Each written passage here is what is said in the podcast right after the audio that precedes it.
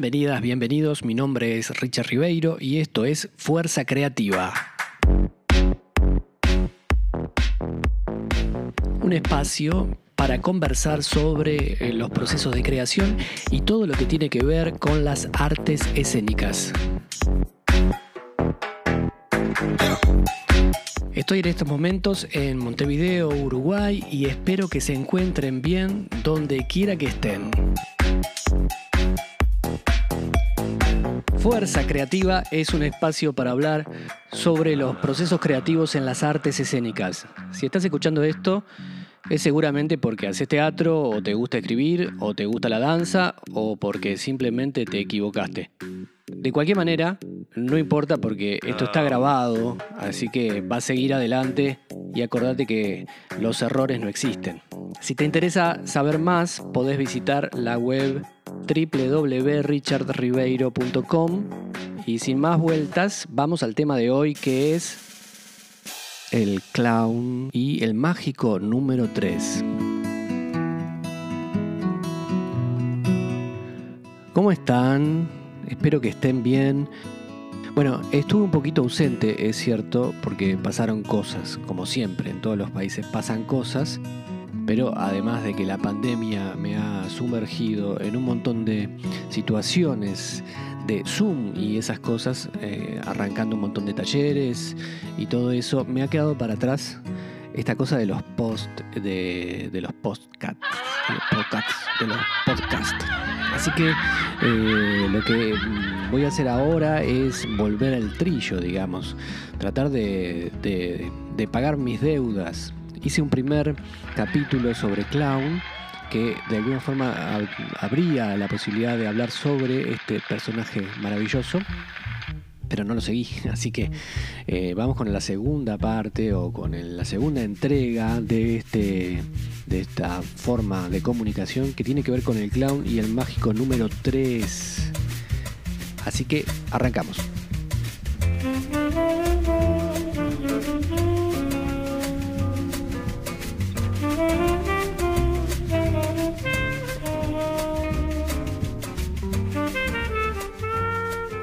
Este es un podcast sobre clown y sobre la relación que tiene con el, número 3.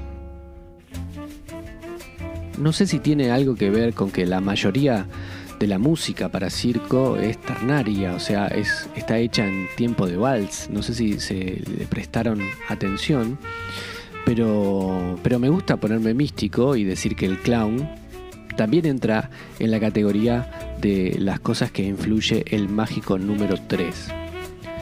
Desde las antiguas culturas, los druidas, los esenios, los griegos, los romanos veneraban al 3 como un número con propiedades sagradas. Aristóteles hablaba que el 3 le venía bárbaro porque contenía el principio, el medio y el final. No sé si le suena. Cuando hablamos del tiempo, aparece mucho el pasado, el presente y el futuro. El famoso de dónde vengo, quién soy y a dónde voy. Además, el 3 es considerado el primer número impar. No sé si es muy importante, pero por lo menos es primero en algo y es importante, ¿no? Se habla de la Santa Trinidad, del Padre, el Hijo y el Espíritu Santo, en los cuentos para niños encontramos los tres cerditos, los tres reyes magos, los tres mosqueteros, en fin, todo esto para que, para que digan conmigo que el 3 es un número mágico.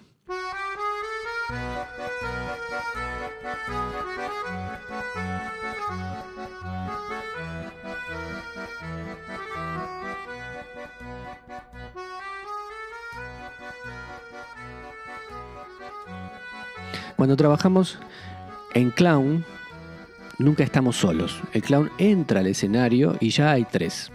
El clown, el espacio y el público.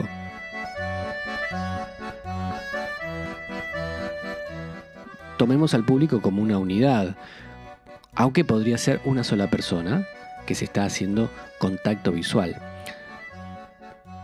Lo mismo el espacio tal vez es un zapato, por ejemplo, y no todo el espacio. Eh, una silla, un bastón o todo el espacio en el que está el clown. Podría ser también el clown mismo, su pensamiento y un contacto visual del público. Allí podemos elegir tres sitios o puntos fijos, como nos gusta decir a nosotros, los puntos fijos. Los ojos y la cabeza guían la dirección, la mirada al público conecta, comenta, comparte. Hablamos de la complicidad del clown eh, cuando decimos que el clown derriba la cuarta pared. Y para eso tengo algo para decirles, que es esto.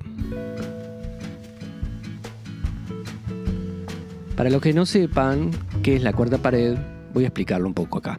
La cuarta pared es una convención nada más. Es una manera de pensar la representación. Eh, en general en teatro, como si lo que sucede en el escenario estuviera dentro de una habitación. Imaginen la pared del fondo del escenario, eh, la de los costados y la del frente. Los espectadores estaríamos detrás de esa pared de, que está enfrente, entre los espectadores y el escenario con actores, o sea, esta pared, la cuarta pared, sería invisible, digamos, no se ve. La convención es que los actores actúan como si los espectadores no existieran, no los miran, ¿no? Los espectadores estamos ahí esperando, espiando a ver lo que sucede en el escenario sin que los actores supieran que nosotros como espectadores estamos ahí. Eso, de alguna forma, es la convención de la cuarta pared que se usa en teatro. Cuando trabajamos en lenguaje clown, esta pared imaginaria no existe. Es decir, integramos el espacio de la platea en el juego. O podríamos decir que esta pared imaginaria está detrás de la platea. Por lo tanto, el clown y el público tienen una comunicación fluida.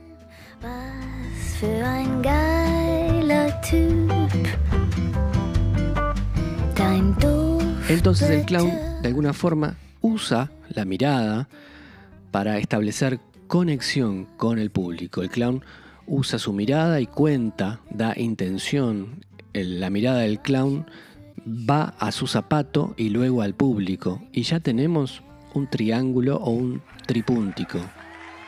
Porque me gusta inventar términos. Como quieran llamarle. El clown luego que establece los contactos simplemente puede variar las velocidades, las repeticiones, encontrar el juego, en el cambio, en las cosas. Bueno, muy bien. Voy a pasar ahora tres ejercicios que como estamos en el mágico número 3, vienen al caso, ¿no? Así que, presten atención. Ejercicio número 1.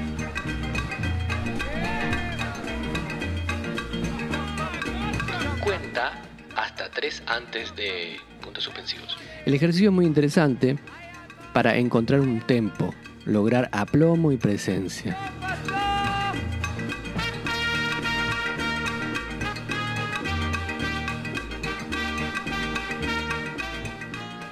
Muchas veces pensamos que el clown tiene que hacer mil cosas desenfrenadas para llamar y para mantener la atención del espectador, pero no, chiques, quédense tranqui un poco. En realidad, lo más importante es ser claro, ser claro, ser potente en el gesto y sostener. ¿Cuánto hay que sostener? Bueno, el tiempo necesario para establecer comunicación. Muchas veces es más útil esperar más que menos o hacer menos que más. Las contradicciones son las cosas que nos sirven más para un clown. El ejercicio es este, contar hasta tres internamente antes de reaccionar. Si te digo, ¿ves esa silla? El clown tiene que contar internamente tres, luego mirar la silla, luego contar tres, volverme a mirar, luego contar tres y después recién ahí contestar, ¿esa o sí?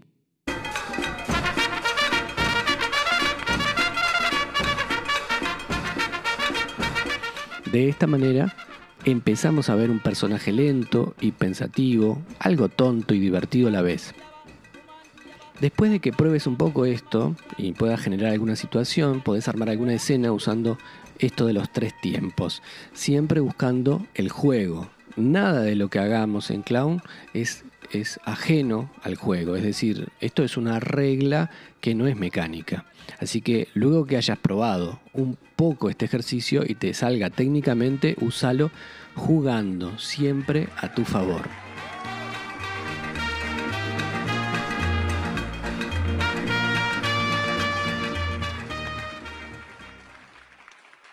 Ejercicio número 2. Repite el error tres veces. Repite el error tres veces, repite el error tres veces.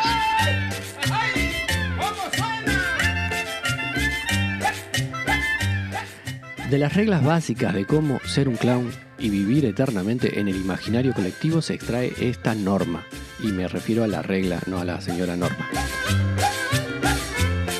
Caminando por la calle sin cesar, de arriba abajo si estás haciendo un número o una improvisación o algo sale evidentemente mal, es decir, sucede lo que se llama generalmente un accidente, una escoba que se cae, una pelota que rueda, un sombrero que no se queda en la cabeza, etcétera, algo que sale mal, la regla de oro para llamarte clown y permanecer en el podio es que tenés que repetir ese error tres veces.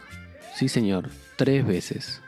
Sí, señor, tres veces. Y la gente hará chilenas, y espero que no me denuncien por algófobo, hará chilenas de risa, quiero decir. Pruébenlo, pruébenlo porque es efectivo, pero no intenten hacerlo tres veces con tres equivocaciones seguidas porque la gente seguramente va a salir a comprarse un pancho y los olvidará por completo. O lo que es peor, los recordará como el peor clown de la historia que se toma al pie de la letra todo lo que le dicen y escucha en un podcast. Bueno, dicen que los errores no existen, pero si existen, ponelos a tu favor y repítelo. repítelo. A ver, para el ritmo, para ese ritmo, para, para, a ver. ¿Qué es lo que pasa, maestro? Lo que pasa es que la banda está borracha, está borracha, está borracha.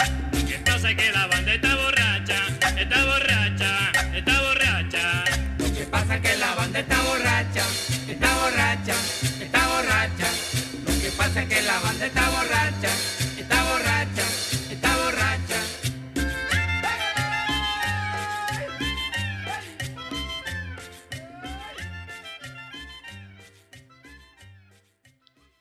Tercer ejercicio. La tercera es diferente.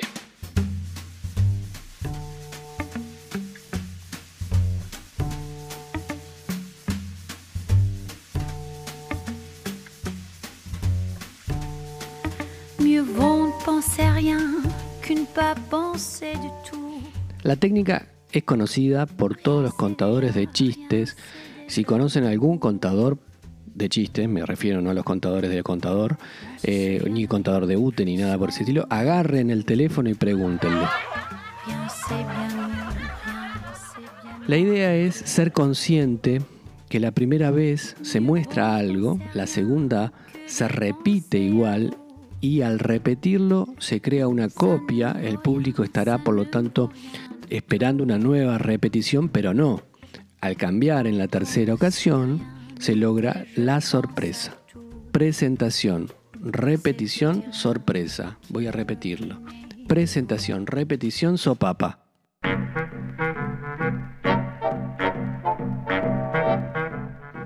Sería la terna para hacer este ejercicio.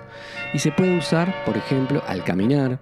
El clown viene con un paso, camina de una manera, pero al tercer paso puede variar por un tropezón, o un, escalón, o un stop, hacer una pausa.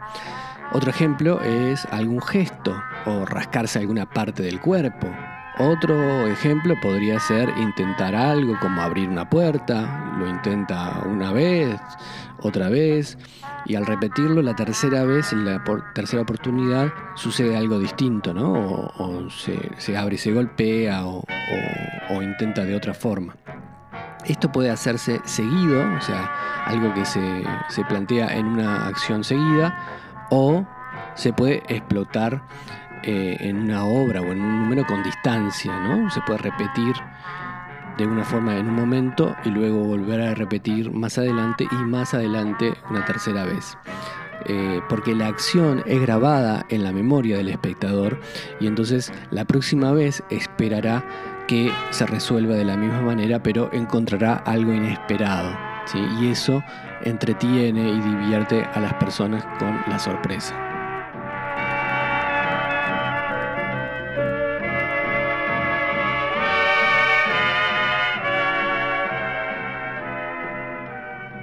Bien, estas son algunas cosas interesantes que se pueden jugar con el clown y el número 3.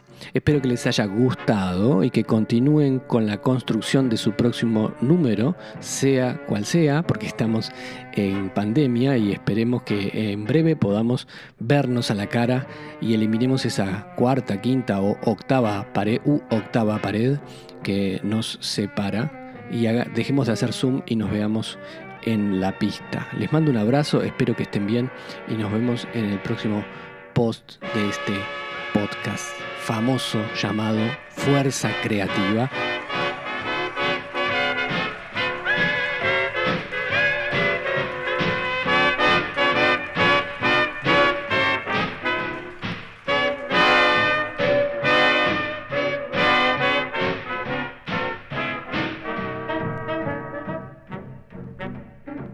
quiero contarte que tengo un perfil en la plataforma Patreon, que es una plataforma que ayuda a los artistas a recibir colaboraciones de las personas.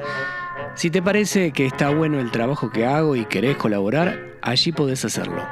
Tenés opciones desde 3 dólares en adelante. Como ya sabés, toda monedita sirve. Si querés saber más sobre mi trabajo, podés visitar la página www.richardribeiro.com bueno, nada más. Nos estamos viendo, oyendo o leyendo. Que tengan una buena vida y si es creativa, mucho mejor. Hasta la vista, terrícolas.